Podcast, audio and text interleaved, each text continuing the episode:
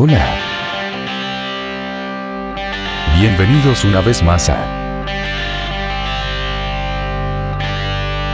La Caverna del Topo.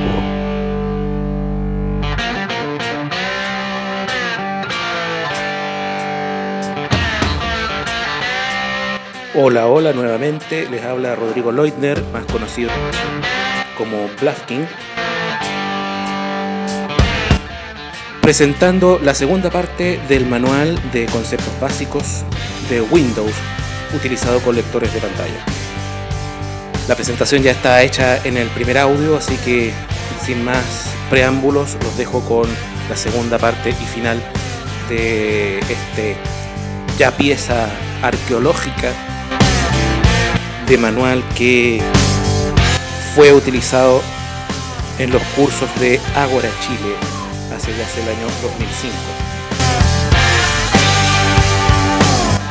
Datos de contacto para el blog. Datos de contacto. Web del blog. http barra barra la caverna del topo.blogspot.com barra email. blafkin arroba yahoo.com B L A F K I N G arroba Y A H O O punto C O M o también puedes localizar a Rodrigo en Twitter siguiendo a arroba Blavkin B mayúscula L A F K mayúscula I N G Y sin más, acá está el audio. Nos vemos.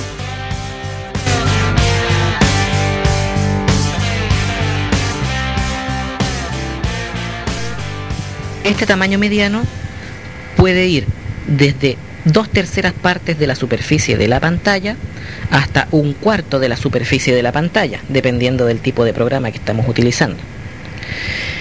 Lo concreto es que el tamaño restaurado es un tamaño inferior a la totalidad de la pantalla. Es decir, cuando una ventana está restaurada, detrás de ella son visibles trozos del escritorio. El tamaño minimizado es el tamaño más pequeño. Cuando una ventana está de tamaño minimizado, pasa a tener aproximadamente el tamaño de una moneda de 5 pesos. Es decir, pasa a ser del tamaño de un icono.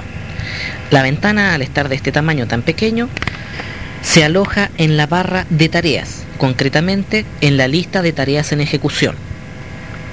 Ver la primera parte de la unidad 1 donde se describe las secciones de la barra de tareas. Esto nos permite utilizar varias ventanas a la vez, ya que solamente una de estas está maximizada en la pantalla en la cual nosotros estamos trabajando y las demás se encuentran en la lista de tareas en ejecución.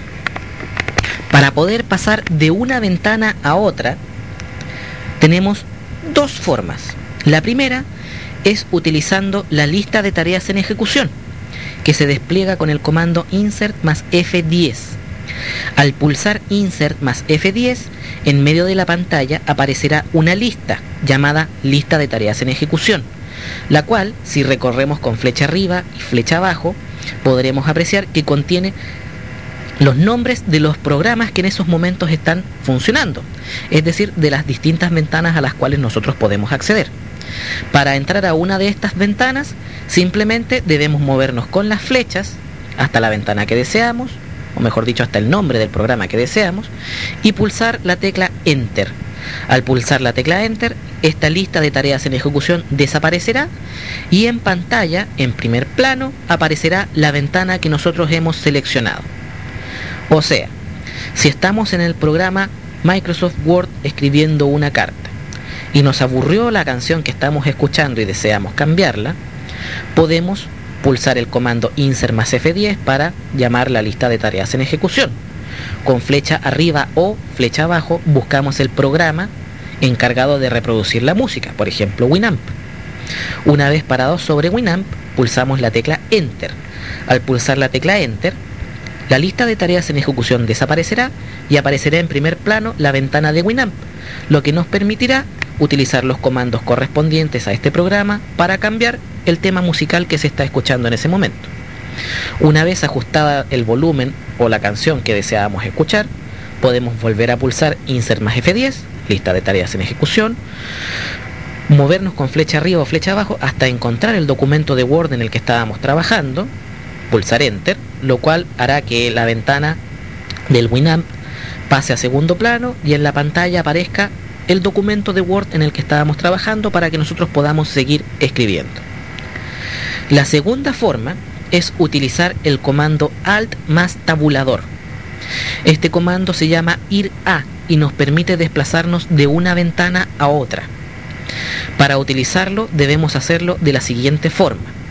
Pulsar la tecla Alt. Una vez pulsada la tecla Alt, sin soltarla, pulsar repetidamente la tecla Tab.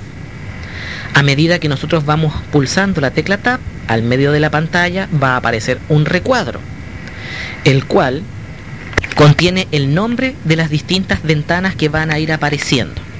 Cada vez que nosotros pulsemos el tabulador, el nombre que va a aparecer en ese recuadro va a ir cambiando. Lo que debemos hacer es pulsar Tab las veces que sea necesario hasta escuchar el nombre de la ventana a la que deseamos ir. Una vez escuchamos el nombre de la ventana a la que deseamos ir, soltamos la tecla Alt y esta aparecerá en pantalla. Ejemplo, si estamos en Microsoft Word y deseamos cambiar el tema musical que se está reproduciendo en este momento, debemos pulsar la tecla Alt izquierdo y con esta tecla presionada apretar el tabulador hasta escuchar que se escucha el nombre del reproductor Winamp. Una vez que se escucha el nombre del reproductor Winamp, soltamos el Alt para que la ventana de este reproductor aparezca en pantalla. Una vez en la ventana de Winamp, utilizando, utilizando, los comandos correspondientes, podemos ajustar las propiedades del volumen o cambiar el tema musical que se está reproduciendo. Una vez que hayamos hecho los cambios que deseábamos, nuevamente pulsamos la tecla Alt izquierdo. Con la tecla Alt izquierda pulsada, vamos a presionar la tecla tabulador repetidas veces hasta escuchar el nombre del documento que estábamos escribiendo. Una vez que escuchemos el nombre del documento que estábamos escribiendo, soltaremos la tecla Alt izquierdo y la ventana de Word con el documento que estábamos redactando volverá a aparecer en pantalla, ocultándose la ventana de Winamp. Nota.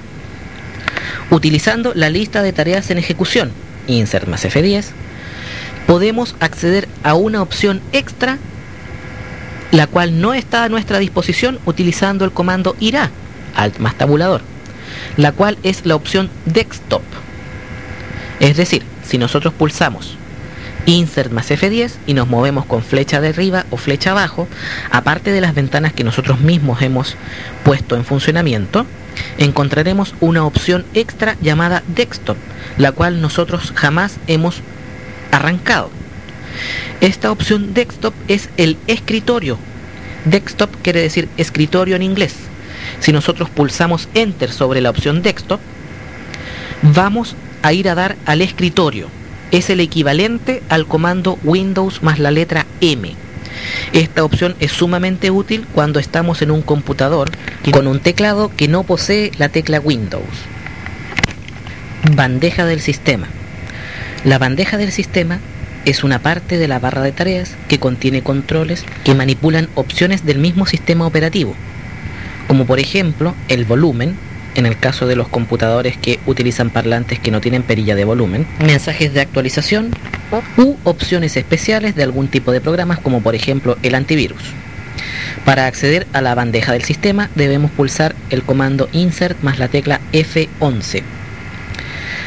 Al pulsar insert más F11 en medio de la pantalla aparecerá una lista, la cual podemos recorrer con flecha arriba o flecha abajo y ver cada una de las opciones que aparecerán en la bandeja del sistema. Una vez que seleccionemos una de estas opciones, pulsaremos la tecla Enter. Al pulsar la tecla Enter, desaparecerá esta lista del centro de la pantalla y en la barra de tareas, o sea en la parte inferior de la pantalla, aparecerá un menú con las distintas opciones de el elemento que hayamos seleccionado. Por ejemplo, si nos movimos con flecha arriba o flecha abajo y seleccionamos volumen y pulsamos enter sobre él, la lista de la bandeja del sistema desaparecerá y en la barra de tareas aparecerá un menú conteniendo opciones que nos permiten controlar el volumen. Ventana de JOS.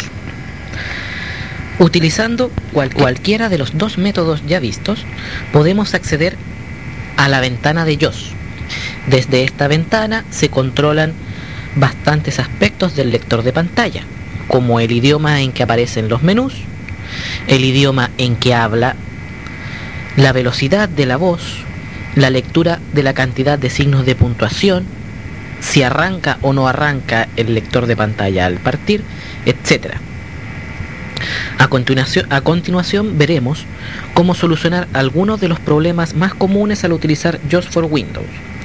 En primer lugar, cuando JOS está hablando en una mezcla de inglés y español, es decir, que la voz está en español, pero algunos de los mensajes que arroja están en inglés. Como por ejemplo si vamos al escritorio con Windows más M en lugar de decir escritorio dice desktop, etcétera, etcétera. Podemos solucionarlo siguiendo los siguientes pasos.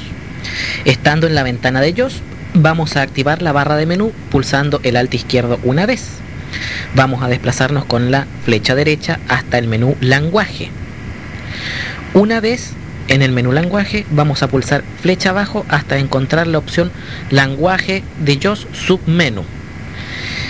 Entraremos a este submenú con la tecla Enter y moviéndonos con flecha arriba o flecha abajo podremos localizar dos opciones. Inglés Estados Unidos y Español Alfabetización Tradicional. Nos pararemos sobre Español Alfabetización Tradicional y pulsaremos Enter. A partir de ese momento, tanto los menús de JOS como los mensajes que arroja cuando nos estemos moviendo por el computador estarán 100% en español. Si deseamos acelerar o ralentizar la voz de JOS, debemos seguir los siguientes pasos. Estando en la ventana de JOS, pulsaremos la tecla Alt izquierdo una vez. Dirá Opciones, barra de menú. Bajaremos con flecha hasta la opción Voces submenú y pulsaremos Enter. De las opciones que aparecen en el submenú, con flecha arriba o flecha abajo, seleccionaremos la primera que es Configuración General punto punto punto y pulsaremos Enter. Una vez que pulsemos Enter en este acceso directo, el menú desaparecerá y aparecerá sobre la ventana de ellos un cuadro con opciones. A estos cuadros se los conoce como diálogos. La primera opción que nos muestra determina en qué momento va a afectar los cambios que vamos a hacer en este cuadro. Tiene que decir voz por defecto. Si no dice voz por defecto, botón, debemos buscar esta opción con flecha arriba o flecha abajo. Una vez que en este casillero hayamos encontrado el botón voz por defecto, avanzaremos al siguiente con la tecla tabulador. El siguiente casillero hace referencia a la velocidad de la voz. Si pulsamos flecha izquierda, haremos que JOS hable más lentamente. Si pulsamos flecha derecha, haremos que JOS hable más rápidamente. Una vez que tengamos regulada la velocidad de la voz a nuestra conveniencia, pulsaremos otra vez tabulador para pasar al siguiente casillero, el cual hace referencia a la cantidad de signos de puntuación que lee JOS en ese momento. Lo recomendable es ponerla en alguna. De esta forma, JOS solamente mencionará los signos de puntuación más relevantes al leer, como por ejemplo asteriscos, etcétera, etcétera, y si bien los signos más cotidianos como coma, punto, signo de interrogación, exclamación, etc., no los mencionará, sí hará la inflexión al leer. Una vez ajustado este parámetro, presionaremos la tecla tabulador las veces que sea necesario hasta escuchar aceptar botón. Una vez que escuchemos la opción aceptar botón, pulsaremos una vez la barra espaciadora sobre ella para que los cambios que acabamos de ajustar surtan efecto. Una vez que los cambios que acabamos de ajustar surtan efecto, vamos a pulsar la tecla Windows más M para minimizar la ventana de JOS e ir al escritorio. Resumen de comandos vistos hasta el momento. Windows más M, ir al escritorio. Insert más la letra T, leer la barra de título. Esto es válido para leer la barra de título de cualquier lugar en que nos encontremos. Insert más F10, lista de tareas en ejecución. Insert más F11, bandeja del sistema. Insert más F12, hora, pulsado dos veces rápidamente, nos dice la fecha actual. Windows, despliega y cierra el menú de inicio. Alt izquierdo, activa y desactiva las barras de menú de cada una de las ventanas. Alt más tabulador, ir a. Cambia de una ventana a otra, equivalente al comando insert F10. Lo último que veremos en esta parte descriptiva de lo que es JOS for Windows y el entorno básico de Windows son los comandos de ayuda de JOS. Son comandos que en todo momento están a nuestra disposición y que nos pueden servir como ayuda de memoria para orientarnos dentro de lo que es Windows. Se llaman comandos de ayuda porque son los comandos que utilizamos para solicitarle ayuda a JOS. Estos comandos son insert más la letra T, nos dice, la, lee la barra de título, nos dice en cada momento en qué ventana estamos. Insert más flecha arriba, lee la línea o el objeto actual sobre el, que estamos posicionados. Un objeto puede ser un icono, un acceso directo o una línea de texto, por ejemplo. Este comando sirve para saber en qué parte al interior de la ventana estamos. Insert más tabulador similar a insert más flecha arriba, con la diferencia de que si puede arroja más información adicional sobre el lugar en que nos encontramos. Por ejemplo, si estamos en el escritorio sobre un icono y pulsamos insert más flecha arriba, yo solamente leerá el nombre del icono. En cambio, insert tabulador, aparte de leer el nombre del icono, nos dirá que estamos en una lista, nos dirá cuántos elementos hay en esta lista aparte de en el que estamos posicionados y cómo podemos movernos de un elemento a otro insert más el número 1 del teclado alfanumérico. Activa y desactiva la ayuda de teclado. La ayuda de teclado es un entorno de trabajo en el cual nosotros podemos pulsar cualquier tecla del teclado y JOS nos verbalizará para qué sirve. Incluso podemos utilizar combinaciones de teclas para ver su utilidad en el momento. Esto es muy útil ya que JOS se limitará a decir para qué sirve, pero no se realizará la acción. Es decir, si yo estoy en ayuda de teclado y presiono el comando insert más F10, JOS dirá insert más F10 muestra en pantalla la lista de tareas en ejecución. Pero en la realidad, esa acción no sucederá, sino que solamente ha sido descrita. Para cancelar la ayuda de teclado de JOS, debemos volver a pulsar Insert más el número 1 del teclado alfanumérico. Estos cuatro comandos son las ayudas que solamente son emitidas a través de voz. Los siguientes comandos de ayuda, que veremos a continuación, aparecen en un entorno de ayuda, es decir, en un recuadro. Insert más H. Cuando pulsamos Insert más H en cualquier momento, aparece un recuadro que podemos recorrer con flecha arriba o flecha abajo, conteniendo los comandos de JOS que son útiles en ese momento. Una vez que localicemos el comando que necesitamos, antes de utilizarlo debemos presionar la tecla escape para hacer desaparecer este recuadro. Insert más W si pulsamos Insert más W en cualquier momento, aparecerá en pantalla un recuadro que podemos recorrer con flecha arriba o flecha abajo, conteniendo los comandos de Windows que podemos utilizar en ese preciso momento. Una vez que localicemos el comando que deseamos utilizar, antes de utilizarlo debemos pulsar la tecla escape para cerrar el recuadro de ayuda. Tecla Insert más F1. Insert más F1 hace aparecer ayuda contextual del elemento en el que estamos parados. Esto quiere decir, por ejemplo, si estamos parados sobre un icono del escritorio y pulsamos Insert más F1, aparecerá un recuadro que podemos recorrer con flecha arriba o flecha abajo que contiene información acerca de qué cosa es un icono y cómo podemos usarlo. Una vez que hayamos leído esta información y nos haya quedado un poco más claro qué cosa es un icono y cómo podemos utilizarlo, podemos cerrar el recuadro con la tecla escape. Nota. En ocasiones, el lenguaje utilizado en estos recuadros de explicación, que se invocan con insert más F1, es demasiado técnico, por lo cual, si nuestros conocimientos hasta el momento no son muy avanzados en computación, algunas de estas ayudas pueden confundirnos más aún de lo que ya estábamos. Insert más F1 dos veces rápidamente. Si nosotros pulsamos la tecla Insert y apretamos dos veces rápidamente la tecla F1, aparecerá el entorno de ayuda de Windows conteniendo ayuda que nos permitirá utilizar JOS con el programa que estemos utilizando en ese momento al apretar Insert más F1 dos veces rápidamente. Nota, para poder utilizar este entorno de ayuda hay que tener conocimientos básicos de Internet. Segunda parte de la unidad 1, explorador de Windows. El explorador de Windows es un programa que pertenece al sistema operativo, es decir, que viene de regalo con Windows y que nos va a permitir acceder a la información que se encuentra en las unidades de almacenamiento. O sea, gracias a este programa vamos a poder entrar al disco duro del computador, a los disquetes, a los CD-ROM, a las pendrives o a los DVDs. Antes de poder utilizar este programa debemos comprender cómo se almacena la información al interior de una unidad de almacenamiento. La información dentro de un disco duro, de un disquete o de un CD se almacena en forma de archivos y carpetas.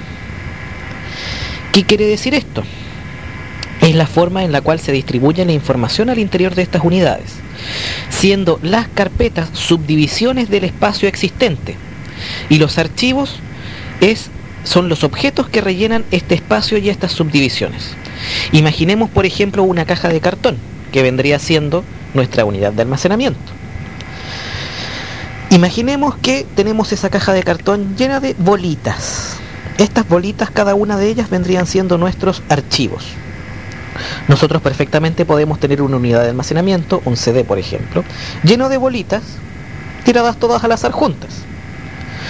El problema es que cuando busquemos una en específico nos va a costar mucho encontrarla, por lo cual lo más práctico es subdividir este espacio grande en distintos compartimentos para poder clasificar mejor estas bolitas y a la hora de buscarlas poder encontrarlas más fácilmente. Por lo tanto, para hacer esta subdivisión nosotros vamos a agarrar un trozo de cartón, lo vamos a cortar y con él vamos a empezar a dividir este espacio dentro de esta caja. Esas subdivisiones que vamos a comenzar a realizar se llaman carpetas. Por lo tanto, tenemos que las carpetas son solamente subdivisiones del espacio existente y los archivos son estas bolitas que nosotros metemos al interior de estas subdivisiones. Una vez tenemos claro esto, podemos comenzar a utilizar el explorador de Windows. Para acceder fácilmente al explorador de Windows, tenemos tres iconos en el escritorio que nos van a permitir hacerlo el icono Mis documentos, que nos va a permitir ingresar a una carpeta en específica al interior del disco duro. El icono Mi PC, el cual nos va a permitir elegir entre distintas unidades de almacenamiento para entrar a explorarlas. Y el icono Mis sitios de red, el cual va a contener distintas unidades de almacenamiento remoto. Esto quiere decir que en este icono vamos a poder encontrar opciones que nos van a permitir entrar a otros computadores que estén conectados en red con el nuestro. Esto en caso de que tengamos una red, por supuesto. Para comenzar a trabajar, ingresaremos al icono Mis documentos. Para esto, iremos al escritorio con el comando Windows más M y utilizando las flechas, localizaremos el icono Mis documentos e ingresaremos a él con la tecla Enter. Otra forma fácil de localizar un icono en el escritorio es presionar la primera letra del nombre del icono que estamos buscando. Así, solamente recorreremos los iconos del escritorio que comiencen con esa letra y podremos encontrar el que necesitamos de forma más rápida. Cuando demos Enter en mis documentos, en la pantalla aparecerá una ventana, la ventana del explorador de Windows, la cual contendrá en su interior una lista con varios elementos que podremos recorrer con flecha arriba y flecha abajo. Si nosotros leemos la barra de título de esta ventana con el comando insert más T, escucharemos que dice mis documentos. Esto se debe a que el explorador de Windows en esos momentos nos está mostrando el contenido de una carpeta que está en el disco duro llamada mis documentos. ¿Por qué estamos aquí? Por una razón muy sencilla mis documentos es una carpeta que ha sido creada expresamente para almacenar documentos de usuario. Recordemos que existen dos tipos de software, los, programas y el software de usuario. Para que estos no se mezclen, fue creada la carpeta Mis documentos, en la cual todos los programas, al nosotros ir trabajando con ellos, van almacenando lo que nosotros vamos creando en esta carpeta Mis documentos. Esto quiere decir que si yo escribo un documento en Word y lo guardo, el documento que yo creé con Word va a ir a dar a mis documentos. Si yo trabajé en Excel y guardé lo que yo estaba haciendo en Excel, el, documento que yo creé en Excel va a ir a dar a mis documentos. Si yo estaba navegando en internet, me interesó una información y la guardé en el computador, esa información va a ir a dar a mis documentos, etc. Por lo tanto, tenemos que al interior de mis documentos está toda la información que nosotros mismos hemos ido creando. En este espacio, mis documentos, nosotros podemos hacer lo que deseemos. Si queremos podemos dejar la información tal cual como va cayendo a este lugar, es decir, toda revuelta. Pero, si somos un poco más quisquillosos, también podemos subdividir este espacio en distintas carpetas para poder ir clasificando esta información y tenerla más ordenada. Los archivos a los que hacíamos referencia de antes son los documentos de Word, las planas de Excel, las páginas de Internet, la música, las fotos, las películas, etc. Todas esas cosas son archivos. Nosotros al movernos con flecha arriba o flecha abajo por la lista de mis documentos, vamos a poder darnos cuenta que estos elementos tienen los nombres que nosotros mismos les hemos ido poniendo a medida que los hemos ido creando. Los elementos que podemos encontrar en esta lista, como ya hemos visto, se dividen en dos tipos, carpetas y archivos. ¿Cómo distinguir una carpeta de un archivo? La diferencia de una carpeta y un archivo al momento de estar recorriendo esta lista con flecha arriba o flecha abajo es bastante simple. El archivo posee un apellido, una extensión de tres letras que está a continuación del nombre que nosotros le hemos puesto. Así, por ejemplo, si nosotros escribimos un documento que se llamaba curso, cuando lo encontremos en mis documentos se va a llamar curso.doc, .doc, porque .doc es el apellido que el computador le puso cuando nosotros lo guardamos. Las carpetas no poseen este apellido, por lo tanto si nosotros creamos una carpeta llamada curso, la carpeta solamente se llamará curso. En cambio, el documento de Word se llamará curso.doc. Al recorrer la lista de mis documentos, con flecha arriba o flecha abajo, también podemos percatarnos que todas las carpetas se ubican en la parte superior de la misma, desde ordenadas por orden alfabético desde la A hasta la Z. Una vez que termina la última carpeta, si seguimos bajando por la lista, podemos darnos cuenta que también por orden alfabético eh, comienzan los archivos, desde la A hasta la Z. Para crear nuestra propia carpeta debemos seguir los siguientes pasos. Presionar una vez el alto izquierdo para activar la barra de menú. Escucharemos barra de menú archivo. Para moverse de un menú a otro utilice flecha izquierda o flecha derecha. Como el menú archivo es el que deseamos y es el primero de la izquierda en el cual siempre vamos a partir cuando apretemos el alto izquierdo, no nos vamos a mover a ningún lado, sino que nos vamos a mover hacia abajo para ver las opciones que están contenidas en archivo.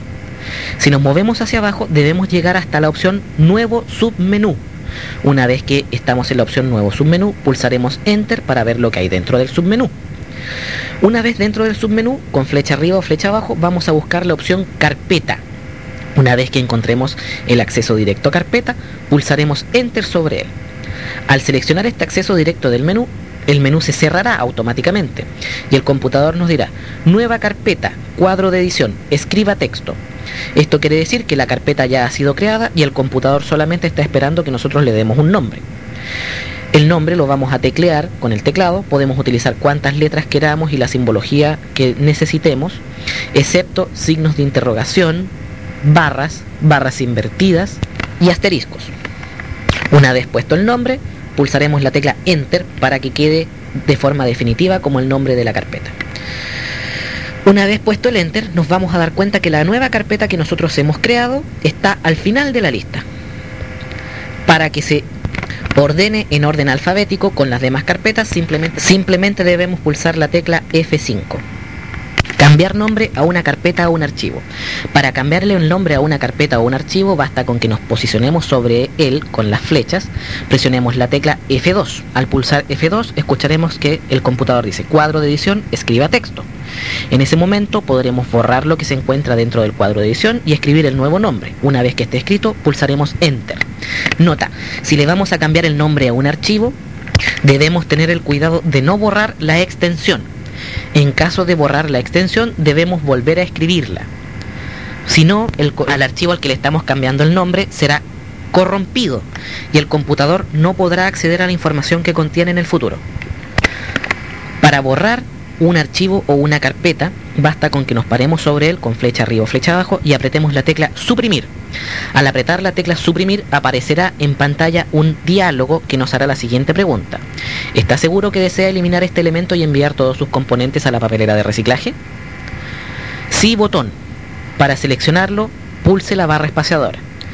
Si nuestra respuesta es afirmativa, o sea, si de verdad queremos borrarlo, basta con que apretemos la barra espaciadora y el cuadro desaparecerá llevándose el elemento que estábamos borrando, sea un archivo o una carpeta. En caso de que nos hayamos equivocado y no era ese el archivo que queríamos borrar, con el tabulador vamos a buscar la opción no. Escucharemos que dice no botón. Una vez que escuchemos que dice no, pulsaremos la barra espaciadora el recuadro desaparecerá y el archivo y la carpeta que erróneamente estábamos intentando borrar permanecerá en su sitio. Copiar, cortar y pegar. Copiar es un comando que nos va a permitir sacar una dúplica exacta, ya sea de una carpeta o de un archivo, para colocarla en otro lugar. Esto es muy útil cuando nosotros deseamos sacar información fuera del computador, por ejemplo, pasarla del disco duro, esto quiere decir desde mis documentos, a un disquete.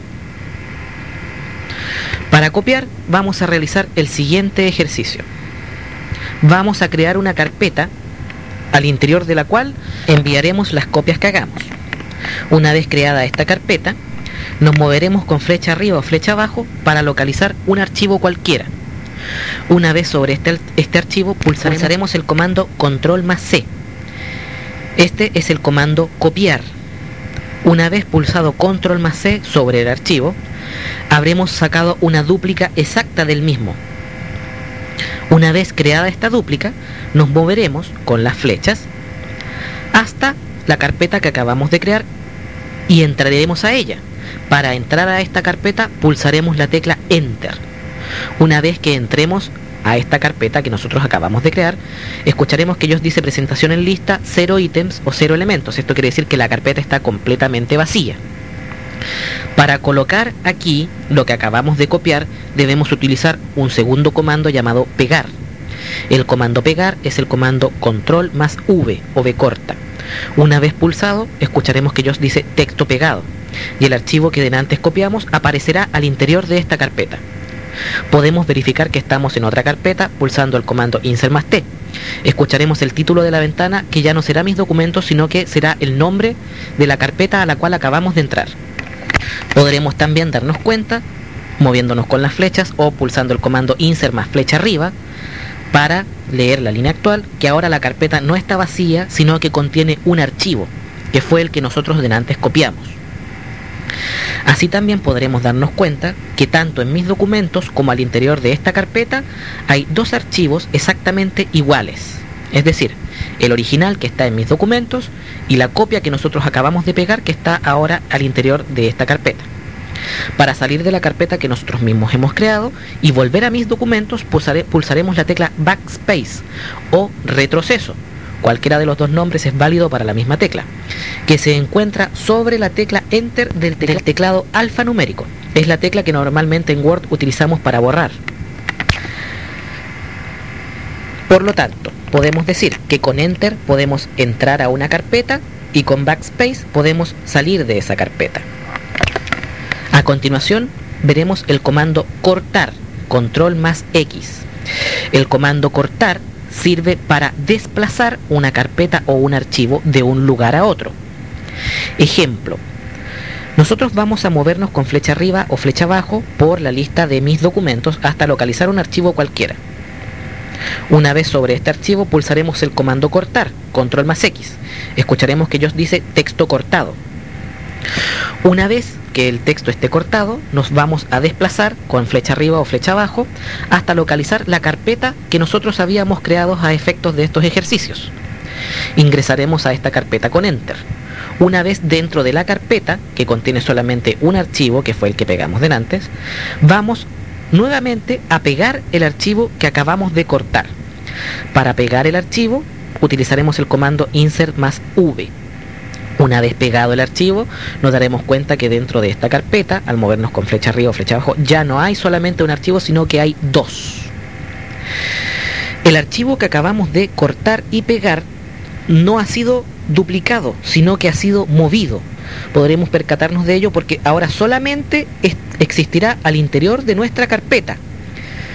ya no existe en la carpeta mis documentos. En la lista de mis documentos ese archivo que nosotros cortamos desapareció. Esto es porque el comando cortar sirve para mover archivos o carpetas de una carpeta a otra. Si nosotros pulsamos Enter sobre un archivo en lugar de una carpeta al estar en el explorador de Windows, lo que pasará es que se abrirá el programa que sirve para reproducir ese tipo de archivos.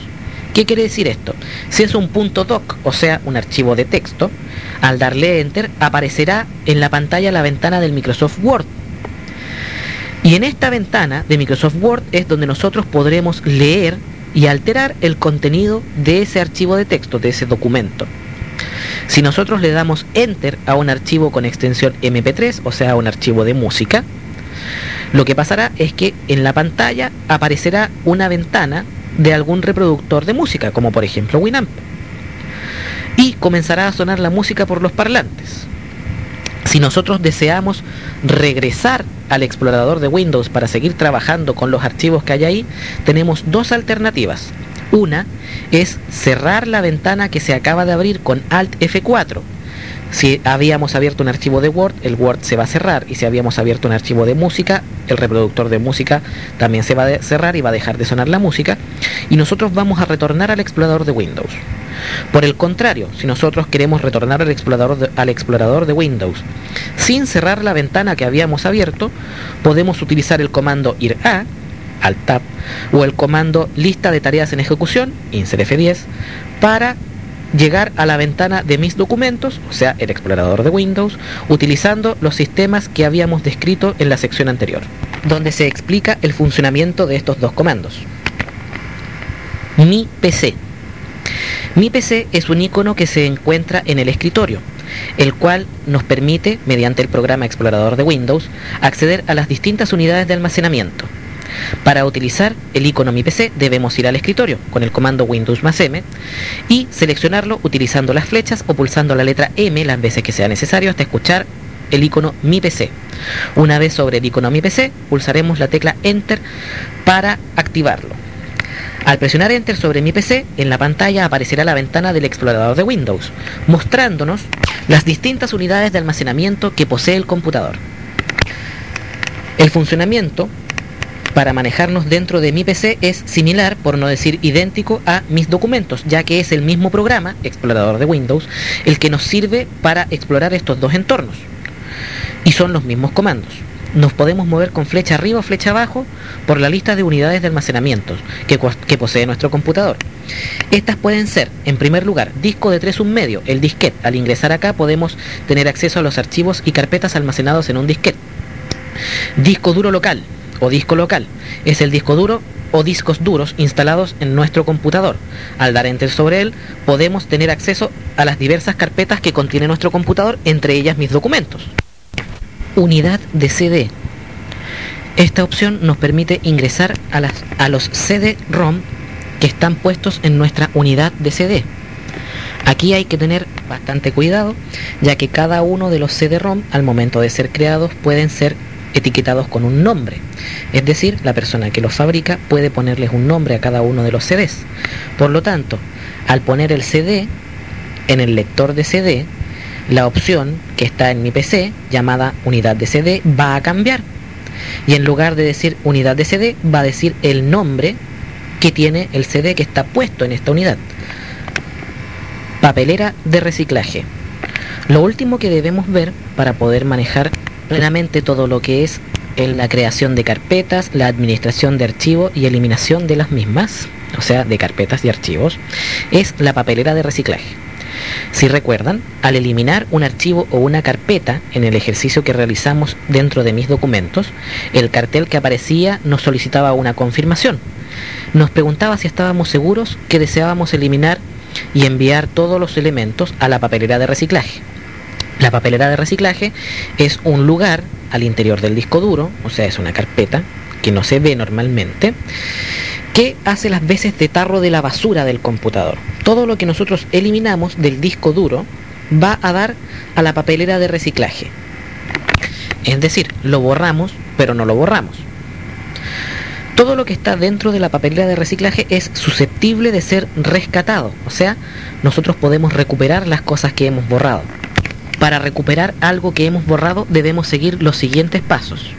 Debemos ir al escritorio con Windows más M, utilizando las flechas o la letra P de papelera de reciclaje, localizar el icono papelera de reciclaje e ingresar a él con la tecla Enter. Aparecerá una ventana en medio de la pantalla. Esta ventana es la papelera de reciclaje y tiene un funcionamiento bastante similar al explorador de Windows. Si nosotros deseamos restaurar un archivo, debemos recorrer con flecha arriba o flecha abajo o buscando con la primera letra del nombre de lo que hemos borrado accidentalmente hasta localizarlo.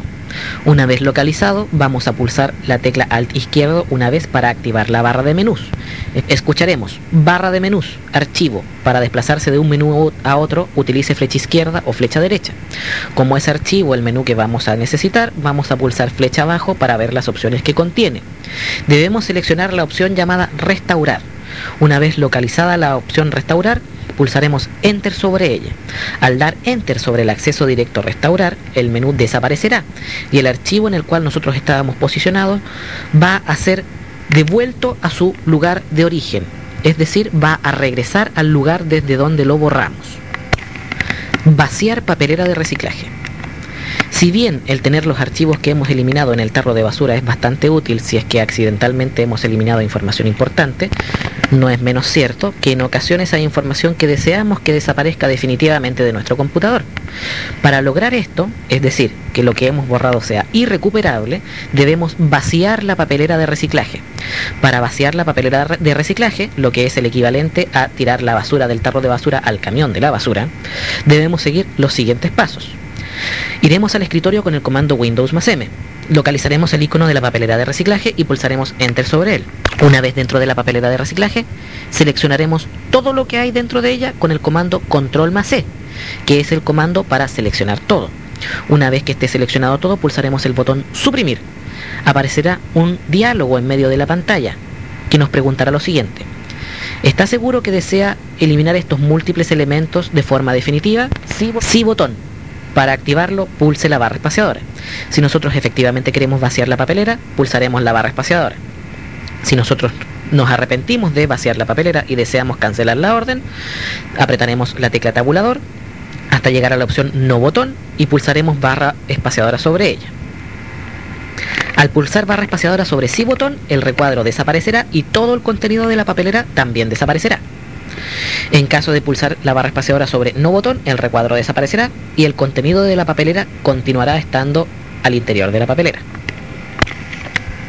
Configuración de explorador de Windows con JOS.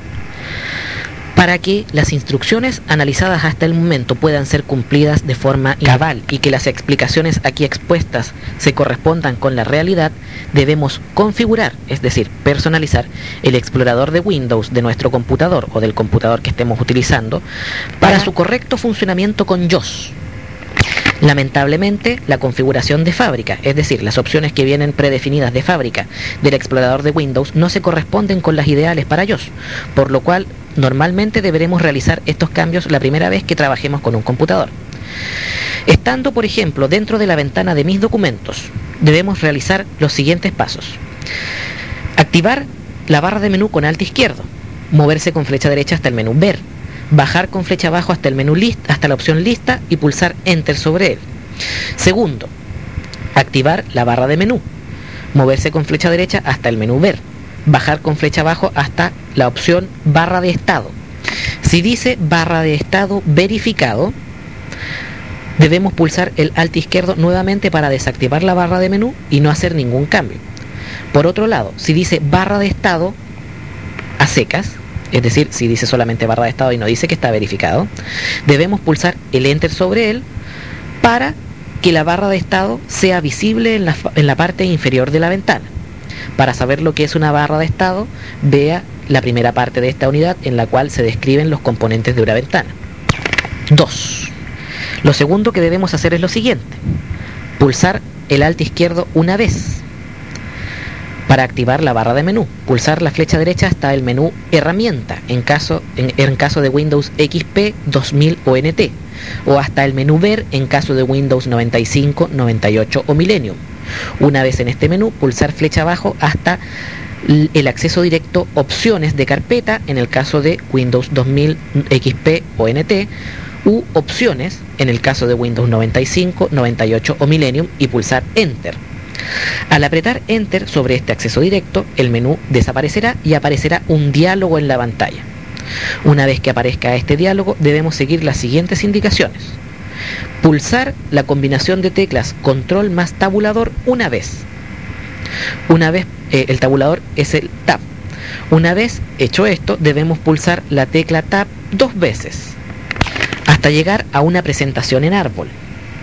Una vez localizada la presentación en árbol, debemos bajar con flecha abajo hasta encontrar la opción Ocultar extensiones para tipos conocidos de archivos ON y pulsar barra espaciadora sobre ella para que quede de la siguiente forma. Ocultar extensiones para tipos conocidos de archivos OFF u OFF. Una vez realizado esto, pulsaremos la tecla tabulador las veces que sea necesario hasta encontrar el botón aplicar y pulsaremos barra espaciadora sobre él.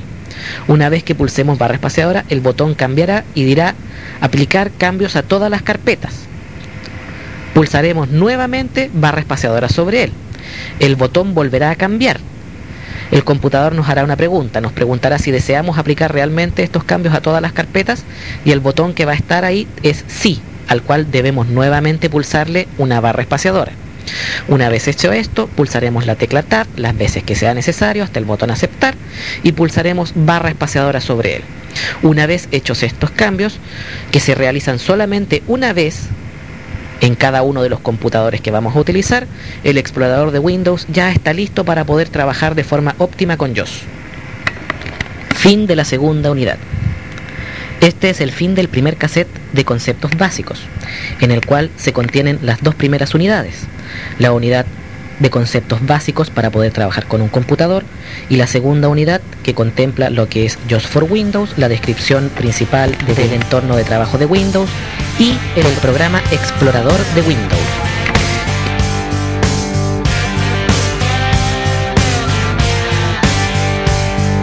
Datos de contacto.